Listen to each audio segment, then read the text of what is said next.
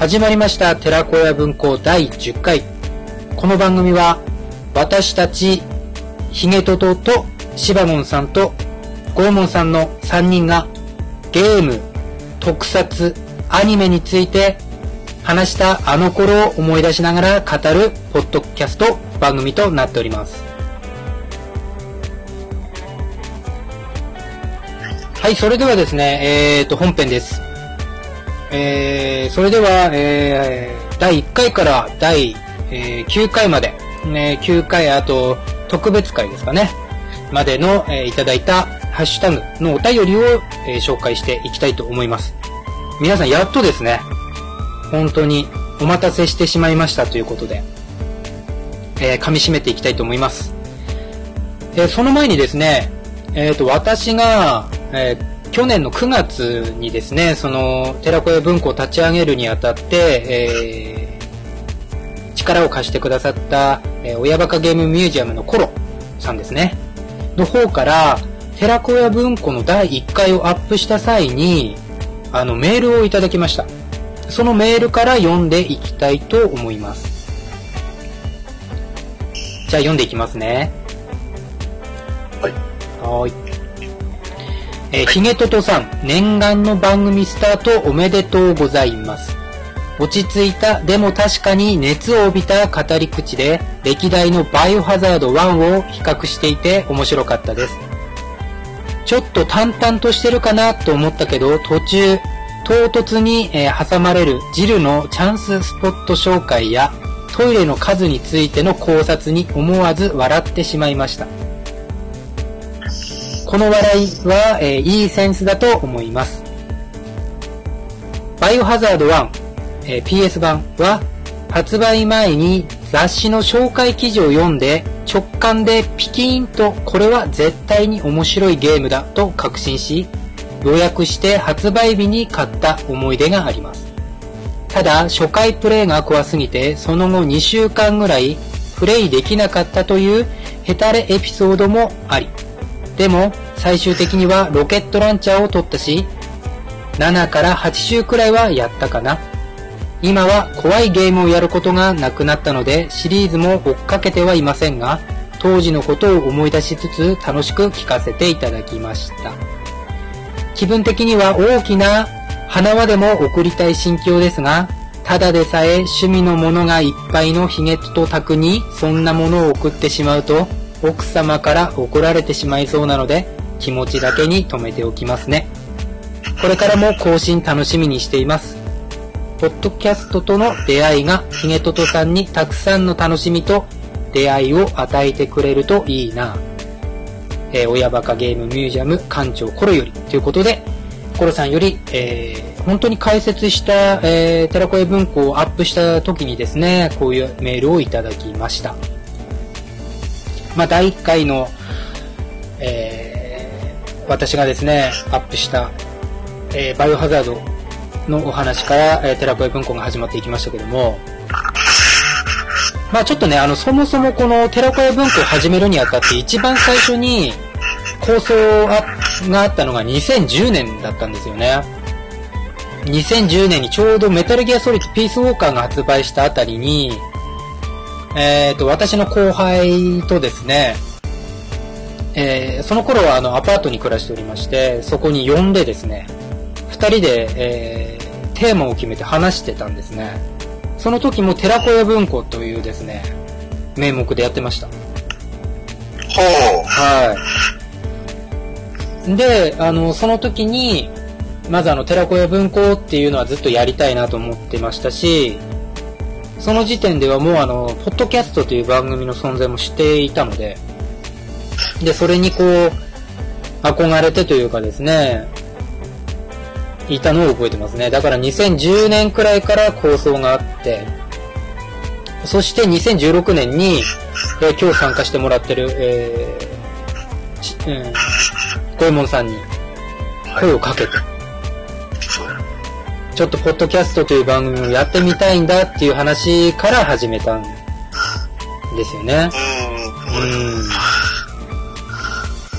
ん。うん。で、その時も第1回はバイオハザード会をやりたいんだっていうところを話してたと思うんですけど、ああ、言ってましたうね。ーん。すべてはそこからね、こう始まっておりました。はい。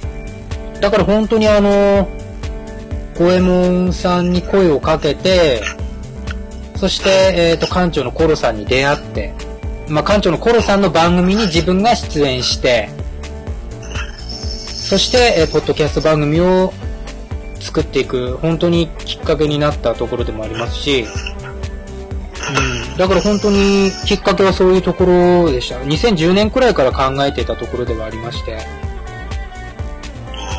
うん、だからこう今コロさんの、えーメールですね、いただいて、すごくこういろいろ考えるところはありますけども、うん、まあね、今日で10回目っていう形になりますけど、まずちょっとね、あの、皆さんからいただいたハッシュタグの方もありますので、そちらの方も読んでいきたいなと思います。それであの、私たちの方でもですね、第1回からどんな風な話してきたかなっていうのを簡単に挟みながらいきたいと思いますので、えーまずは、えー解説、寺子屋文庫を始めるにあたって、えー寺子屋文庫をですね、えー本当に最初から、えー力を貸していただいた親バカゲームミュージアムの館長コロさんには、感謝の気持ちを表しながら、えー噛み締めて今日の10回をやっていきたいと思います。えーそれではですね、早速、えー、ツイッターのハッシュタグの方を読んでいきたいと思います。えー、にじパパ生活さんですね。で、皆さん、あの、これちょっとにじパパ生活さんの説明をさせていただきたいと思うんですけども、えー、にじパパ生活さんはですね、ねにじパパラジオっていう番組をやっておりまして、私の中ではキングオブポッドキャストリスナーでもあります。数々のポッドキャスト番組を私も聞いてるんですけども、そのほとんどに、えリスナーとしてお便りを出してる方で、この虹パパ生活さんを他の番組で聞かないことがないくらい、本当にポッドキャストを聞いてる方ですね。虹パパ生活さんに、えっ、と、寺子屋文庫を聞いてもらって、ツイッターのハッシュタグをつけてもらった時の嬉しさはですね、これはひとしおでした。虹パパ生活さんに、第1回拝聴と、いただいた時のこの嬉しさっていうのはなかなかのものでしたね。はい。ということで、虹パパ生活さんから第1回拝聴ということで、えーハッシュタグもらってます。えー、第1回拝聴ホラーが苦手な自分ですが、 one、two は少し触れました。それ以降、離れています。ただ、興味はあるので、プレイ動画などを見ています。ということで、えー、寺子屋文庫のハッシュタグをつけてもらっております。はい。えー、続きましてですね、これも第1回のところで、えー、ハッシュタグでいただいております。アニさんですね。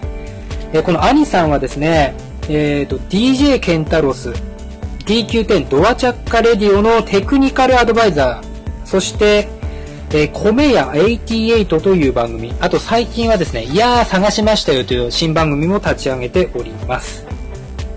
えーその兄さんから、ありがたいことにハッシュタグをいただいております。えーバイオハザード会。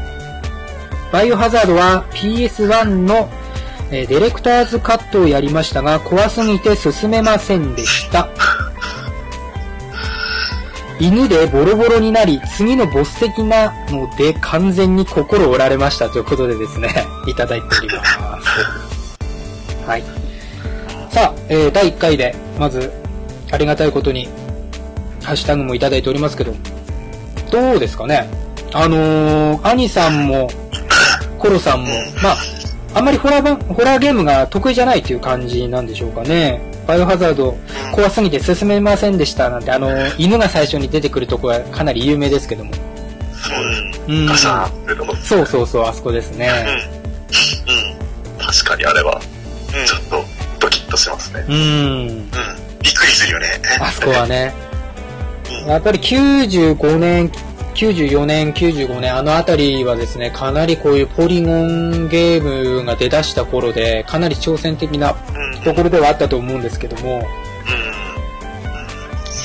あ、ここはね、なかなかやっぱりあの操作性の悪さっていうのも怖さを引き出してた要因にはあるのかなと思いああ、ますそうああ、なるほどね。操作はちょっと慣れないとね難しいですか、確かに難しいですよ。ねはい。ちなみに、シバモンさんはどうなんですか？バイオハザード1は、プレイされまし俺、たバイオ、プレイはしたことあるけど、ね、俺もクリアはしてないよ。クリアしてないんですね。とね、ショットガン取って終わった。確か。まあ、序盤っちゃ序盤ですね。ちょっとな、あのあなかったですか？潰されて。ゾッとしてましたよ、ずっとまあ、誰しも通る道ですよね。うん。うん。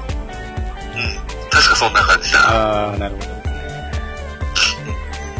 2回上がったっけかって感じだ、それ。そんなレベルですか？ちょっと行けば上がれたのに。うん。そんなレベルだよ。うーんでも本当に、あのーあたりの、バイオハザード1の衝撃っていうのはですね、誰しもみんな同じなんだなっていうところをこう、感じるところですよね。確かにね。はい、そうですね。はい、ということで、えー、バイオハザード会、兄さん、えー、虹パパ生活さん、ありがとうございました。はありがとうございます。ありがとうございます。い、えー、次ですけども、コルさんの方からですね、えー、親バカゲーのアルバイト、ヒゲトトさんの寺会文庫第26回の冒頭で紹介させていただいておりますと。親バカゲーともどもよろしくお願いしますという、こういう形でですね、コルさんの方から、えー、リツイートしてもらっておりますね。はい。さあ、2回ですね。さあ、2回から、私の他にですね、えーシファゴンさんの登場回になりますけども、かなりね、物議かもつこの2回ね。いやー、本当に、そうですね。取り上げる。そうなんですよね。取り上げるテーマがテーマでしたしね。はい。ということで、第2回の、えー、ご感想の方を読み上げていきたいと思います。はい。えー、親バカゲームミュージアムのコロさんからいただいております。えー、第2回聞きました。ヒゲトトさんが心配されていた鉛。全然気にならなかったですよ。当たり前のことですが、シバモンさんとのトークは、親バカゲーにえー来た時よりも自然で楽しそうな感じがとても良かったです。えー MM9 すごく気になります。ダメ元で近くの伝えでも探してみようかなということでいただいております。ありがとうございます。えー、にじパパ生活さんからもいただいております。第2回拝聴今回は2人会で話が弾んでますね。楽しそうな雰囲気が伝わってきます。見てみたくなるなというふうにいただいております。えー、ヒルアンドンさんの方からですね、えー、第2回の方でもいただいております。えー、シン・ゴジラから MM9。もはや懐かしい印象ですね。当時毎週見ていましたよ。怪獣があまり登場しなくて、予算厳しいのかな、えー厳しいのかなと心配していましたが、最終回とかは良かったです。すごく見返したくなりました。ということでいただいております。はい、ありがとうございます。さあ、どんどんいただいております。えー、わさび人間さんからいただいております。えー、MM95 話まで見た。面白くなってきたということで、見てます。見てますね。見てくれてますね。はい。ということで、えー、第2回、ハッシュタグで、えーご感想いただきましたけども。いやー、2回、どうですか ?MM9 を、このシン・ゴジラからの MM9 っていうところで、うんシバゴンさんの方でね、特撮っていうところで、第1回がゲームで、2回もゲームで来るかなと思ったらいきなり特撮界に飛ぶっていうあたりが。うんなんでもありだよね。そうそうそう。名古屋文庫。うん、それをね、こう、形にした回だなと思って、すごく自分が好きな回でもあります。かなりあの、まああの、わさび人間さんの方も5話まで見たっていうことですし、ヒールアンドンさんは、えー MM9 見てた方ってことで、かなり。ね、あのー特撮通の方なのかななんて思いますけどね。うん。ちなみに。ゴエモンさんは MM9 を知ってますか？そう、わからないですね。わ、からないよね。わかってる人の方が少ないと思う。あ、そういうもんだね。でもあの、シン・ゴジラからのこの MM9 っていうこの流れの面白さとかっていうのは第2回に詰まってる回だと思うんで、これは、そうですね。これは他のポッドキャストさんでもなかなか聞く機会がない、かなり自分としては、あの、満足した回だなと、思いましたね。うん。自己満足みたいな感じで。やっぱりね、あのー自分にしてみればこのシバモンさんのですね、この特撮のこの知識と、やっぱり話してて面白くて、その雰囲気を、あのーどうしても撮りたかったっていうのはあったんですけど、すごく秋田なまりがひどくて、自分でその編集してて聞き直しててこれまずいな。1回目が淡々とね、してたところもあるんで、まあ、コロさんの方でね、その、全然鉛は気にならなかったよっていうことで、そのなんだろう、シバゴンさんのトーク感っていうのが、まあ、ニジパパ生活さんも言ってますけど、こう、楽しい雰囲気が伝わったって言ってくれたことはすごく嬉しかったですよね。うん。うん。ですね。はい。ね、MM9 っていうところ、これもね、なかなか、マニアックなところをついた回でしたけど。うん。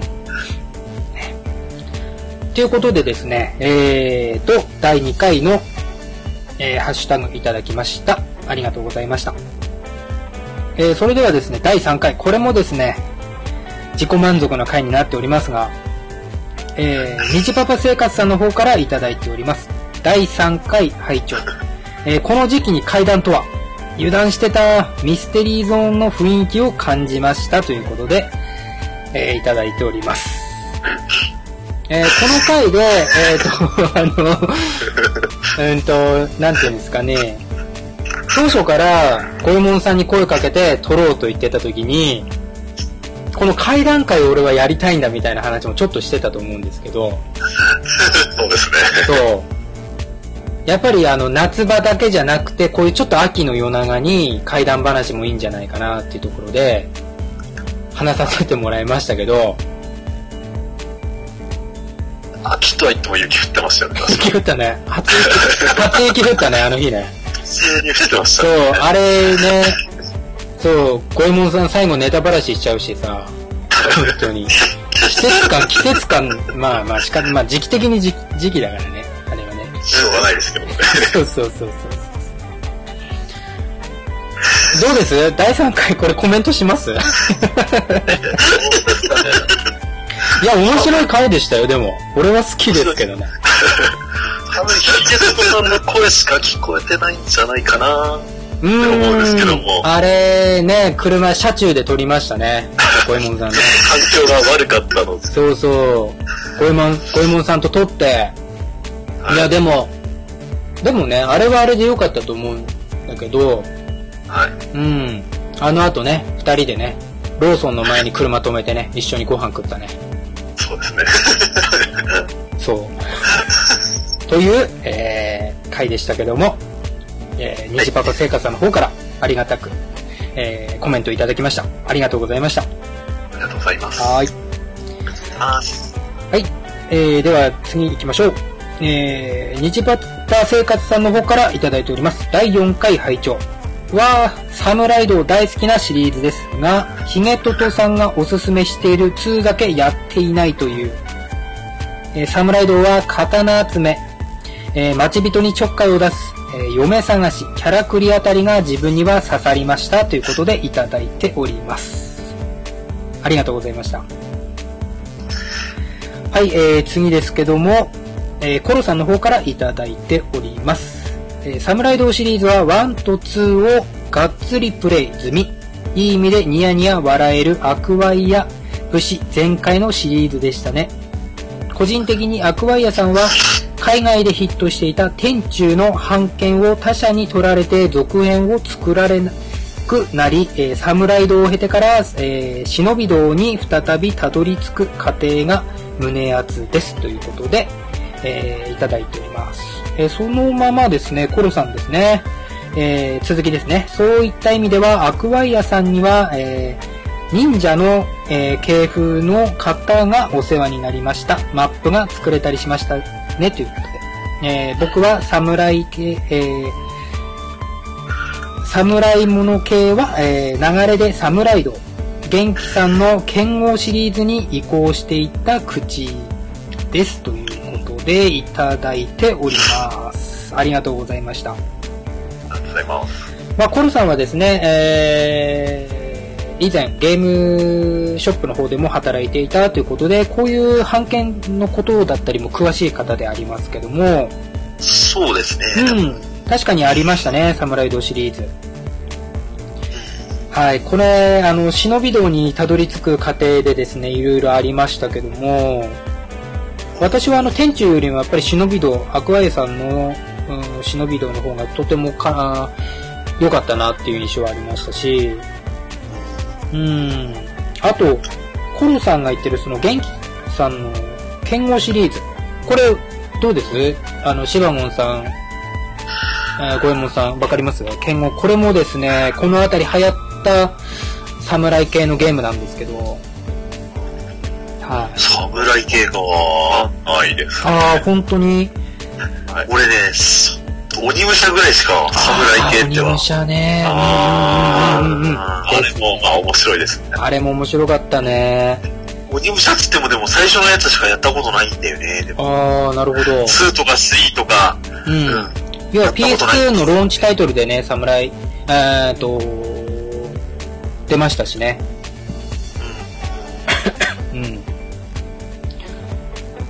そっか、鬼武者しか、そんな感じですか。うん、そうだね。俺、侍系っていうか。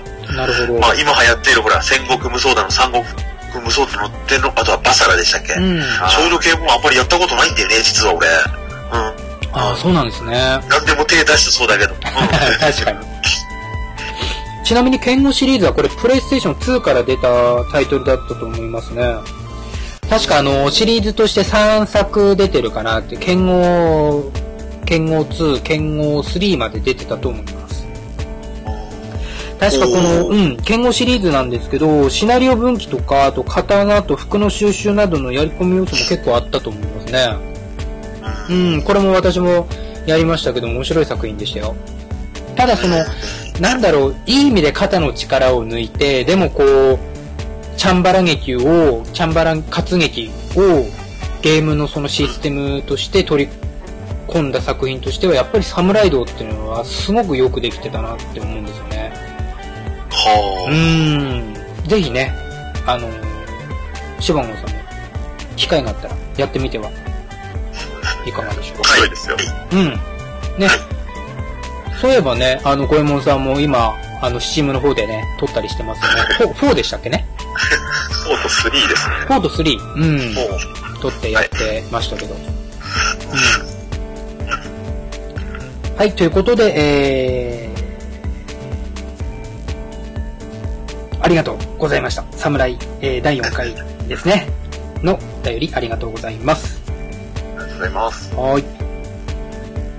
えー、その後ですけども、ね、ハッシュタグで、えー、親バカ系と一緒につけてもらってますが、コロさんから、年内滑り込みの配信お疲れ様です。アルバイトのヒゲトトさん、えー、そしてゲストさんでお送りする食玩トークの第5回、え、年越しのお供に皆さんどうですか？ということで、え、リツイートしてもらってですね、え、おりますけども、はい。さあ、第5回、食玩会ですね。えー、これにいただいたお便りも読んでいきたいと思います。えー、虹パパ生活さん。ね、本当に虹パパ生活さんはですね、自分たちのこの親、えー、寺子屋文庫以外にも、ものすごい数の番組聞いているんですよ。で毎回のようにこうやってあの、更新するたびに、ハッシュタグつけてくれるってこんなに嬉しいことはないですね。本当にありがたく思ってます。本当にこう、キングオブ、ポッドキャストリスナー。ましてや、もう今ではポッドキャストを作ってる方でもかなり有名になってる方なので、もう本当にありがたい次第ですけども、えー、第5回拝聴食玩たまりませんね、と言いながら当時は買ってもらえなかったですね。今となっては食玩よりデラックス系の玩具へ行ってしまっていますと。もちろん子供のためにという、えー、建前で、えー、デラックスで買えないものを食玩でという感じですかね。けど食玩も高価なものありますからね、ということでいただいております。はい。さあ次ですね。えー、ヒロアンドンさんからいただいております。4回、5回と続けて拝聴しました。あこれは4回も入っておりますね。えー、サムライドは初期のゲームをプレイした記憶がありますが、難しく途中までプレイ、えー、途中までしかプレイできませんでした。えー、食玩、スーパーではいろいろ見ているのが楽しいですね。最近は子供たちにお父ちゃんばっかりずるいと言われるのであまり買えませんが、ということでいただいております。はい、ということで、えー、えー、ヒロアンドンさん4回、えー、サムライドのコメントと、あと5回目ですね、食玩会について、えー、お便りいただきましたが、この食玩会、えー、またシバゴンさんにですね、登場してもらっておりますけども、うん、やっぱり食玩は正直、本当に、おいいですよね、シバゴンさん、これは。うん。うん、面白いですよね。本当に。まあ、シバゴンさんのその今までの食玩の歴史を振り返りながら最新の食玩についてもお話しした回という形になっておりますけども。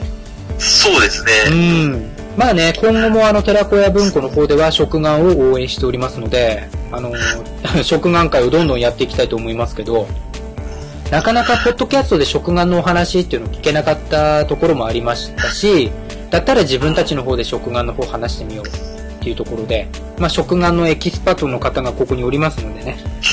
あの、はい、やりましたけど。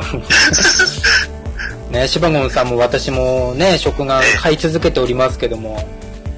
ええ。ね食玩いいですよね、ほんと。いいですけどね。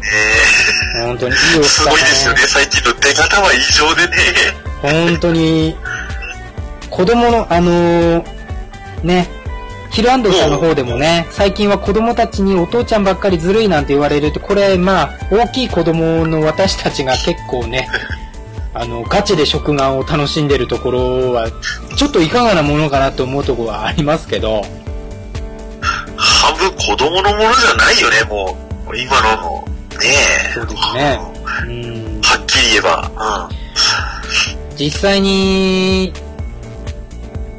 やっぱり子供の頃になかなか買ってもらえなかったけど買ってもらった時のやっぱり喜びっていうところがすごく思い出にはあると思いますし、それがこう食玩の楽しみでもあったんですけど、いかんせんね、あの、大人になってそれなりの、ね、あの、財力を得てしまうとですね、こういうところに走ってしまう大人が、まず寺子屋文庫に2名おりますし、これはね、ちょっといかがなものかなと思いながらも、もう、うん、楽しんでいるところではありますけどね。ですね、でもね、まあこれに懲りず、あのー、うん、テレコや文庫ではね、食玩会を控えておりますので、ぜひね、皆さんと一緒にまた食玩について楽しんでいきたいなっていうふうに思っておりますけども。はい。ね。ということで、えー、5回のですね、えー、コメント、ありがとうございました。ありがとうございました。ありがとうございました。はい、次ですが、えーと、第7回に行く前に第6回。えー、新コーナー始めましたということで、こちらの方は、えー、私の方から、えー、超絶大義林のコーナーと、えー、シバゴンさんの方で、えー、シバゴンチャンネル、過去仮という形で、えー、新コーナーを立ち上げて、回ですね、こちらの方、はい。えー、やっておりますけども。はい。まあ、この新コーナーもですね、今後続けていきたいなと思いますので、よろしくお願いします。はい。よろしくお願いします。はい、お願いします。えー、そして第7回の方に入っていきます。えー、コロさんの方からいただいております。えー、バイオ7回、えー、実況スタイルとは新しい。奥さんに襲われるとき、この先行き止まりですね、と聞かれた時のシマホンさんの余裕のないリアクションが、今回のバイオの怖さを物語っていて、不謹慎だけど笑ってしまいました。えーいつかシモンさんとは牛尾と虎について語ってみたいですね、というふうにいただいております。はい。ありがとうございました。えーちなみにあの、コルさんの方から、えー、牛尾と虎についてって話しておりますけども、これはあの先ほど言った新コーナーの方でですね、えーちょっとお話ししてるところの伏線でありますけども、あのー総合艇でしたよね、確かそうですね、総合艇のお話の方からですけども、はい、ですね。まあ、第7回、えっ、と、バイオハザード、私の方、ちょうどバイオハザード7をやっていて、すごくこん、かなり今までのナンバリングタイトルでも面白かったので、あ、これは、シバモンさんに実際に体験してもらって、見たいなって思った回ですけども、ちょっと実験的な回でしたけどもね。うん。いやー、これ俺、で、あの、私的にはかなり都合の回でして、あの、本当にバス、って言って取れるの？そうそうそうそうそう。ねあれ、なかなか、そうそうそう、面白かったですよね。まああの、コロさんもですね、この実況会を楽しんでもらったようで、ちょっとね、結構長い感じで撮って、あの、あまり編集もせずに、あのー実況のそのリアル感と楽しさをですね、あと怖さをですね、少しでも感じてもらえたらなっていうところで、えーシバゴンさんをですね、アイコンに置いてですね、やりましたけど、かなり良かった回じゃないかなと思いますけど。はい。ね、シバゴンさん初めてね、セブンやって、ねそうなんです。あの、素で喜ん、ね、怖がってもらったりとかして、すごい楽しかったですけどね。ありましたありまね。したよね。はい。まあね、これからも、あの、ちょっとね、あの、今ね、話しますけど、また実況会っていうので、ちょっと、あの、シバゴンさんにやってもらいたいゲームが一つありますんで、またやっていきたいかなと思いますけどもね。はい。その時はどうぞよろし。く、よろしくお願いしますっていうことで。今度なった。そうです。はい、ということで、えー、テレコエ文庫7回に、えーいただいたコロさんの方からのお便りありがとうございました。はい、次ですけども、第8回ですね。えーこれはメタルギアソリッド3についてお話しさせていただいておりますが、えーそれについてお便りいただいております。えー第8、えー、日パパ生活さんの方よりいただいております。第8回拝聴メタルギアソリッド3はプレイステーション2のみのプレイです。えー、ジエンド戦で、えー、ジエンド戦でかなり苦戦しました。というか、諦めました。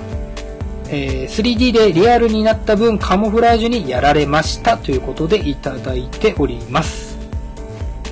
さあ、えー第8回、えーメタルギアソリッド、えースネークイーター 3D、えー 3DS の方で発売した話に絞っておりますけども、えー、と、日パパ生活さんは、ジエンド戦で、えー苦戦して、えー諦めてしまったっていう風にありますけども、えー、シバゴンさん、えー、ゴエモンさんはどうですか、えーメタルギアソリッド3、プレイしてますか？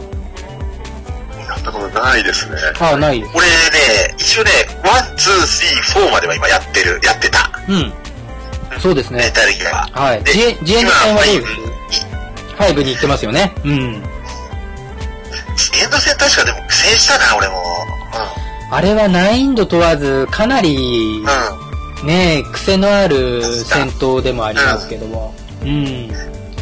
そう、あのエンド、戦って確かあれだよね、あの、はいスナイプするやつだよね、そう確か。そうそう、あのおじ、ーおじさん。そう、本当のかくれんぼ戦みたいな感じで、耐久戦というか、これもなかなか今までおじいちゃんねの、そう、おじいちゃんですね。もおじいちゃん。う、かなり超人的な方ですけど、そう。うん、交互正直に戦もしますおじいちゃんだったような気がすそうる。、そうそうそう。ねあのー、ここでね、ちょっと、ニジパパ生活さんの方に、もしね、聞いていただけてるのであればですね、ジエンド戦でですね、勝てない場合にですね、一つですね、勝てる方法があるんですね、簡単に。ちょっとそれをですね、今、私の方で思い出しましたのでお話しさせてもらいたいんですけど、あの、どうしても勝てない時にですね、あのまあ、ジエンド戦始まったらセーブするんですね。で、セーブして、ほったらかしにしとくんですよ。で、プレイステーション2であれば、うーんと、本体の時計の時間で言えば8日間日以上ですね、経ってから、えーと、メタルギアソリッド3をですね、起動してジエンド戦を再開するとですね、なんとジエンドがですね、老衰して死んでるっていうね。あの、そう。だから戦わなくても勝てます。はい。そうそうそうさすがおじいちゃんだね。小島監督はこういうとこまでですね、やってるんですよ。で、まあ、あの、8日立たせるっていうのはなかなか難しいと思うんで、あの、設定ですですね、時計、まあ、その日付をですね、8日間上げてしまえば、経過させてしまってから、要はリアル時間じゃなくていいので、その、設定の時間を手動で、あの、時間を上げてしまえば、経過させてしまえば、ジエンドはいつでも簡単にこう、あの、老衰させることができるっていうことなんですね、これ。そうそう。ただ、あの、ジエンドを、あの、ノーキルで倒すとですね、モシンナーガンっていう特殊な武器だったり、うん。まあ、モシンナーガンはいいのかな？あと、特殊ユニフォームっていうのがですね、これ、あの、ノーキルで倒さないと手に入らなかったりするので、確かそういうアイテムを取りたい人に関しては、あの、あまり向かない戦法ではありますけど、どうしても勝てない、先に進みたいっていう方は、あの、8日間、あの、経ってから、ゲームの時間をですね、まあ、せ、えーと、ハードの時間を進めてからプレイすると、えー、ジエンドがなくなっておりますんで、あの、ストーリーを進めることができるっていう、こういう、あの、小技というか裏技があります。はい。まあ、裏技好きの、こういう、なんつうんだろう。そう好き遊びやすぎだよね。そうですサイコマンティスもだったもんね。そうですね。ありましたね。コントローラー繋ぎ替えるでしたっけ？そうです。ありましたね。あれもかなり最初は衝撃的でしたけどね。ということでですね。えー、日パパ生活さん、良ければもしやる機会があったら、はい、ジエンドを老衰させて、ゲームを進めてみてはいかがでしょうかということで。はい。ですね。はい、ということですね。えーと、次ですけども、えー、コルさんの方からいただいております。えー、ヒゲトトさん、奥様に許可なく、えー、据え、置きハード買っちゃうのは一番やったらいかんやつですよ。えー、絶対怒られるやつです。ってことで。事後報告は100%怒られると思います。えー、ゲームがどうこうではなく、高価なものを無許可で買うという行為そのものが危険です。えー、夫婦間の情報共有化は大事ということで、コロさんの方からいただいております。これはあの、スイッチを無断で買ったっていうやつですね。はい。あのー、ちょうど、えー、Wii U を買った時にコテンパンにやられたというお話から、えー、また二の前でやっておりますということで、コロさんの方からすぐですね、あのー、遺憾ですよっていうふうにコメントいただいておりましたけどもね。はい。ほんと懲りないやつですね、本当に。はい。まあね、あのー実際この後の回でもお話ししましたけども、まずなんとか今回スイッチに関しては、えー目をつむってくれたっていうところでありますけど、まあ今後のことも考えてですね、あまりこういうことはやっちゃいかんなっていうところをですね、えーまあ番組を通して、えーコロさんの方からも、えーご感想としていただいたところでありますので、かなり胸に刻んでるところではあります。はい、ということで、えーお便りの方ありがとうございました。はい、ではですね、次ですけども、第9回に移りますが、えー、第9回は、えーシェバゴンさんに登場してもらっての、えーゴライダー参上の回ということで、超スーパーヒーロー対戦についてお話しした回ですね。えー、シェバゴンさんの方でちょっと読んでいただけますか、わさび人間さんの方からですかね。お願いします。ゃあ、わさび人間様からで、はい。北岡さんが、ではなるまい、とのことでしたね。はい、ありがとうございます。あと、日パパ生活さんの方からもいただいておるおりますので、そちらの方もよろしくお願いします。あ、はい。じゃあ、第9回拝聴シバゴンさんの話を聞いていると、ぜひ見たい。ということで、レンタルが出たら借りてみます。とのことでした。ありがとうございました。は第9回、えー、北岡さんが、ですね。わさび人間さんかなりヒットしておりますけども。えええうん。で、北岡さんといえば、まあ知ってる方は知っておられると思いますけども、ね、柴野さん、この、まあ北岡さんがっていうので、ちょっとね、びっくりされてるっていうところで、あ、これだったら見なきゃなっていうふうに思っていただいたっていうことですよね、これはね。ううんん。。ですよね。はい。まあ、14年ぶりのライダーですからね。やっ14ぱり年ぶり。うん、そうですよね。まあ、この、りそれうん。ねまさかね、出てるとはっていう方も結構いらっしゃると思いますしね。多分ね、そう思う人も、あ、うん。出てるんだ、みたいな、そんな感じだったんでしょうね。うん、きっとそういうことですよね、これはね。うん。はい。あと、柴野さんの話を聞いてると、ぜひ見たいっていうふうにお話しいただいておりますけども、これに関してはいかがでしょうか？そうですね。まあ、近いうち、8月にはレンタル開始になるんで、そのうち多分見れると思うんで、そうですねじっく。り見ていただきたいですよね。はい。やっぱりね、あの、シバゴンさんがこう、実際に見て、まあ、まあ私も行きたかった回では、あの、ありますけどもね、あの、実際に見て、ね、一緒にこう、食レポみたいな形で、その場でね、あの、感想だったり話せればいいなーなんて話してた回ではありますけども、ちょっと叶わずで、えー、シバゴンさんの方に見てきてもらいましたけど、まあ、やっぱりね、シバゴンさんに見てきてもらってお話ししてもらうのには間違いがないので、えー、私もですね、実際にこう、その場で聞きながら、ワクワクしたところでありますけども。はい。またね、今後もね、夏映画が近づいてきておりますので、これについてもまた、えー、シバゴンさんのお力を借りて、はい。えー、行きたいかなというふうに思っております。さあさあさあ、ということで第9回か、えー、9回まで来まして、えー、さあ10回っていうところに、えー、特別会でシマシバゴン解体新書っていうのが挟んでおりますけども、はい、これについての、あの、コメントも、えーコロさんの方からありがたいことにいただいております。読んでいきたいと思います。えーいいなぁ、えー男子が男子にサプライズでプレゼントを送り合うこの感じ、ニヤニヤするわ。えー趣味を知り尽くした者同士だから成立する相手が絶対喜ぶと確信を持ったプレゼントのチョイス。素敵です。僕もこんな友達が近くに欲しいです。僕もプレゼントあげたいということでいただいております。ね。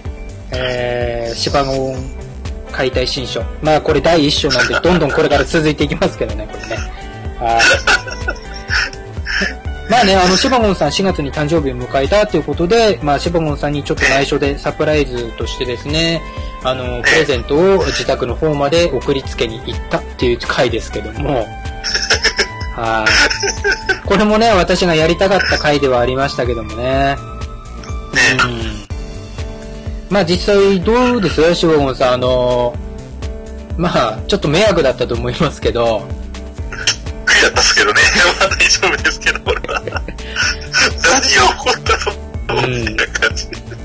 結構ね、あの、ドキドキさせてしまったかなっていう回でしたけどね。まあ、脅かされた回ということで。はい。まあ、あの、コロさんからもですね、こうやって、あのー互いのこう趣味だったり欲しいもの、まあ、が分かり合った人だからこそやり合えるこの感じのこの楽しさを感じてもらえたっていうことはすごく嬉しいなと思いましたし、あのー実際にこう、コロさんのコメントを見て思ったことがあって、やっぱりポッドキャストを始めるにあたって、近かろうが遠かろうが、こういう感じを出したいなっていうか、まあ、コロさんに出会えたのも、要は自分と近いような、えー気持ちを持った人と繋がって、えー自分が好きなことを話せる。シバゴンさんとも同じで、えーゴエモンさんとも同じで、こう、自分が好きなことについてお話しするっていう、この楽しみだったりを、えーポッドキャストを聞いてくださる皆さんと全員で共有したらどんなに面白いんだろうかなっていうことがやっぱり根底にあって、まあそれがプレゼント、まあシバゴンさんに関してはプレゼントっていう形でしたけども、やっぱりあの、ポッドキャストを始めて知り合った、えーリスナー、ポッドキャスターの方々もたくさんいらっしゃいますし、うん、あの、ちょうどね、ちょっと話戻れば第3回に、あの、ミステリー会みたいな枠で、ゴエモンさんと撮った後に、ツイッターで、あの、かなりオカルト好きの方から、あの あの、うん、アカウントの方でね、あの、ちょっとフレンドなりませんかみたいな感じで、あの、うん、登録させてもらったりとかっていうのもありましたしね。これも何かの縁だなぁなんて思ったりもしましたし、やっぱりこう、デジタルだからこそ、うん、実際に顔を合わせることができない中でも、こう、肉声で声を通してだったりっていう形で、ポッドキャストっていうのはですね、本当にあったかい、うんデジタルを通してのですね、人のつながりを感じれるものなんだなっていうふうに思うところであります。うん。まあ、近くで実際に顔を合わせて、こうやって、えー、シバゴンさんと、えー、ゴエモンさんとお話しする他にですね、ポッドキャスト、まあ、顔わからなかったり、えー声だけだったりするんですけど、同じくらいこう、あったかくなれるというかですね、楽しい時間を共有できるっていうのはやっぱりポッドキャストの何よりの醍醐味じゃないかなっていうふうに第9回、えーそして特別会をですね、とそして10回を今日迎えるにあたって、えー私自身が感じるところではありますね。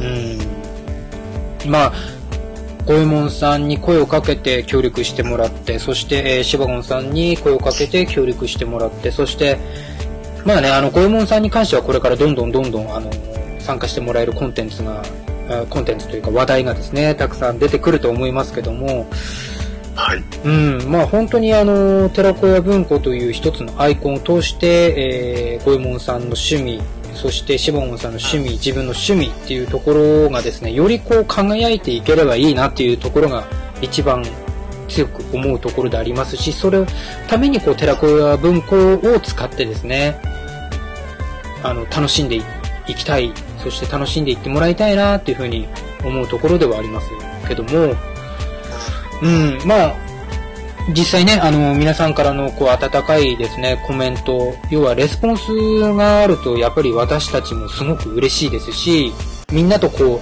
う、同じ話題で共有できてるっていう、この感じをですね、今日ですね、第10回、まあちょっとあの、ハッシュタグいただいたコメントを読む機会がですね、10回になってしまったっていうのはですね、あるんですけども、自分の中では第10回は、皆さんからのお便りだったりを読んで、振り返りたいな、こういうお話をしたいなっていうところが念頭にあったので、まあこれに関しては、えーまあ悔いはないとは思いますけども、皆さんにはですね、ちょっとコメントの部分でお待たせしてしまったっていうところはありますが、どうですかね、こう、第10回を迎えるにあたって、まあ、ゴエモンさんに関してはどうですかね、私の方から声かけたあの日から始まった企画ではありましたけども。いや、うん、そうですね。まあ、まだまだ全然出てないので、あれですけども。まあ、あの、企画ではね、いろいろ話してね、こういう話したいな、なんていう話はかなり出てますし、そうですうね。ん、自分も楽しみなところではありますけどね、今後が。まあこれから、なんとか出ていって、もうちょっと慣れて話もできていけたらなとは思いますね。あー、なるほど。俺全然緊張してるんですよね。まあね、一番緊張してなさそうに見えるのも、ゴエモンさんが一番なんですけどね。うん、そうなんですか。結構緊張してますね。あ、そうなんだ。はいずっと手震えてます。絶対嘘だろうけどね、まあね、本当にね、うん。まあ、シナモンさんにはかなりの頻度で出てもらって、あの、ちょっとかなり使っちゃって、ね、特別会とかいろいろやっちゃってますけどね。いいですよ。まあ、楽しんでるもありますし。まあ、実際にあの、特別会でも話しましたけど、こえ、まあ、ゴエモンさんもだし、シバゴンさんも同じ職場の方で知り合ってっていうところですけど、うん。うん、シバゴンさんのやっぱり魅力をですね、もっともっと全世界ネットで配信していきたいなっていうところも、あの、寺子屋文庫の役目だと思ってますんでね。う ん、もったいないんで。あのね、これね、もっとね、出して、これからの第11回からの寺子屋文庫で出していきたいのは、シバゴンさんって、録音が始まると、途端にちょっとね、持ってる知識が引き出しに入っちゃうところがあって、録音前の、あの、殺人的な、こう、知識の、あの、情報量を出してもらいたい。っとね、シバモンさん的には、番組として成立させなければいけないだろうっていう風な、あの、ところでですね、非常に気を使ってもらってるところあるんですけど、そのリミッターなんかでどんどん外してもらって結構なので、あの本当に いいです。あのー若干心配なところもあるんですけど、本当にマニアックなとこまで行くと、本当に聞く人はちょっと置いてけぼりなとこも出てきてしまうかとは思いますけど、まあそういうところもですね、このシバゴンさんの強みというか、もうそういう話聞くだけで本当楽しいんで、やっぱりそれをですね、この寺子屋文庫でもより出していきたいなーって思うのは自分、ヒゲトト的には思うところではあります。はい。うん。うん、だからどんどんシバゴンさんのその知識を出してもらいたいなと思ってるところではありますけどね。はい。はい。わかりました。あありがとう。なんとかよろしくお願いします。出しましょう。出しましょう、頑張って。出しましょうか。出しましょう。はい。はい、という感じでですね、えー、ちょっとこう、たどたどしいところではありましたけども、えー皆さんの第1回からの、えー第1回から第9回、そして特別回までの、えーコメント、読ませていただきました。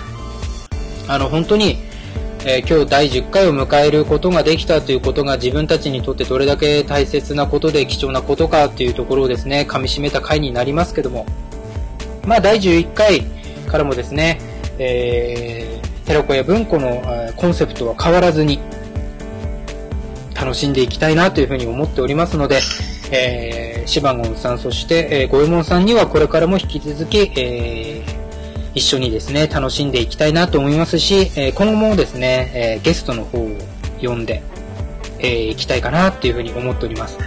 はい。あのーね、親バカゲームミュージアムのコロさんにはですね、もうぜひ、あの、正直ね、第10回で出ていただきたいなと思ったところもありましたけども、まずお便り会というところで、えー節目でですね、えーまあ、第11回以降にですね、えー親バカゲームミュージアム、コロさんにもぜひ出ていただきたいななんて考えてるだけですけどね、オファーしてどうなるかあれですけども、もし叶うのであれば、えまずは親バカゲームミュージミュージアムのコロさんを呼んでですね、ちょっと一回、えーお話、皆さんでですね、全員でお話ししてみたら面白いかななんて思ったりもしておりますけども。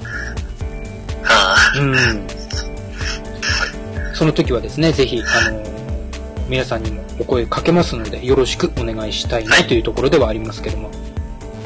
はい。はいということでえー、はい、よろしくお願いします。ということで、エンディングの方に移っていきたいと思います。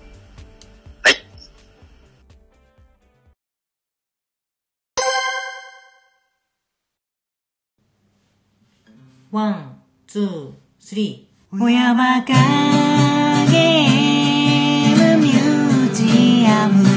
娘とマニアックに遊ぶよ。ゲームにお菓子にいてね変な動物。少数派でも、少数派でも胸を張ってお届けします。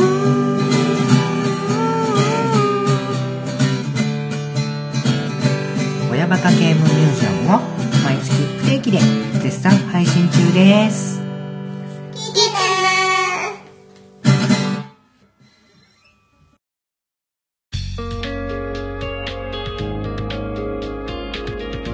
はい、ということで、えー今日は本当に、えー、ゴエモンさん、そしてシバモンさん、ありがとうございました。えー、ありがとうございます。そしてですね、お便りいただいた皆さんには本当に感謝しております。えー温かいお便りありがとうございました。えっ、と、今後ですけども、お便りいただいた際には、えーすぐに、えーお話、えー、寺子屋文庫内でお話ししていきたいなと思っておりますので、えーぜひ、えー今後もですね、えー聞いてですね、えーこう思ったっていう感想がありましたら、えー何でも構いませんので、寺子屋文庫の方にお便りいただければ、私たち非常に嬉しく思います。さあ、えーこれからですね、第11回という形でまた始まっていきますけども、1ヶ月に1回くらいのペースでの配信ですので、えー1回1回の配信が私たちにしてみれば非常にこう思い入れのある一回一回になっております。それでですね、まず第10回までここまで来れたということは非常に嬉しいところでもありますし、第11回からも新しい、その、楽しいですね、えートークテーマ出してですね、それについて皆さんでこう、ワイワイと話していきたいなっていうのが一番ありますけども、あとまあ11回以降はゲストの方々を呼んでですね、行きたいなっていうところも思っております。ということでですね、皆さんなんとかこれからも、えー何回もにもなりますけども、よろしくお願いしますということで、ね、行きたいと思います。はい。よろしくお願いしお願ます。いします。はい。よろしくお願いしおます。願いします。はい、ということでですね、今日お送りしましたのは、えー、寺子屋文庫ひげととと、ごえもんと、しばごんでした。はい、ということで、えー、第10回ありがとうございました。えー、次回第10 11回、えー、の方もよろしくお願いします。ということで、えよろしくお願いします。ー、はい、お願いします。ということで、えー、えー、今日の寺子屋文庫これで終わりたいと思います。ありがとうございました。ありがとうございました。ありがとうございました。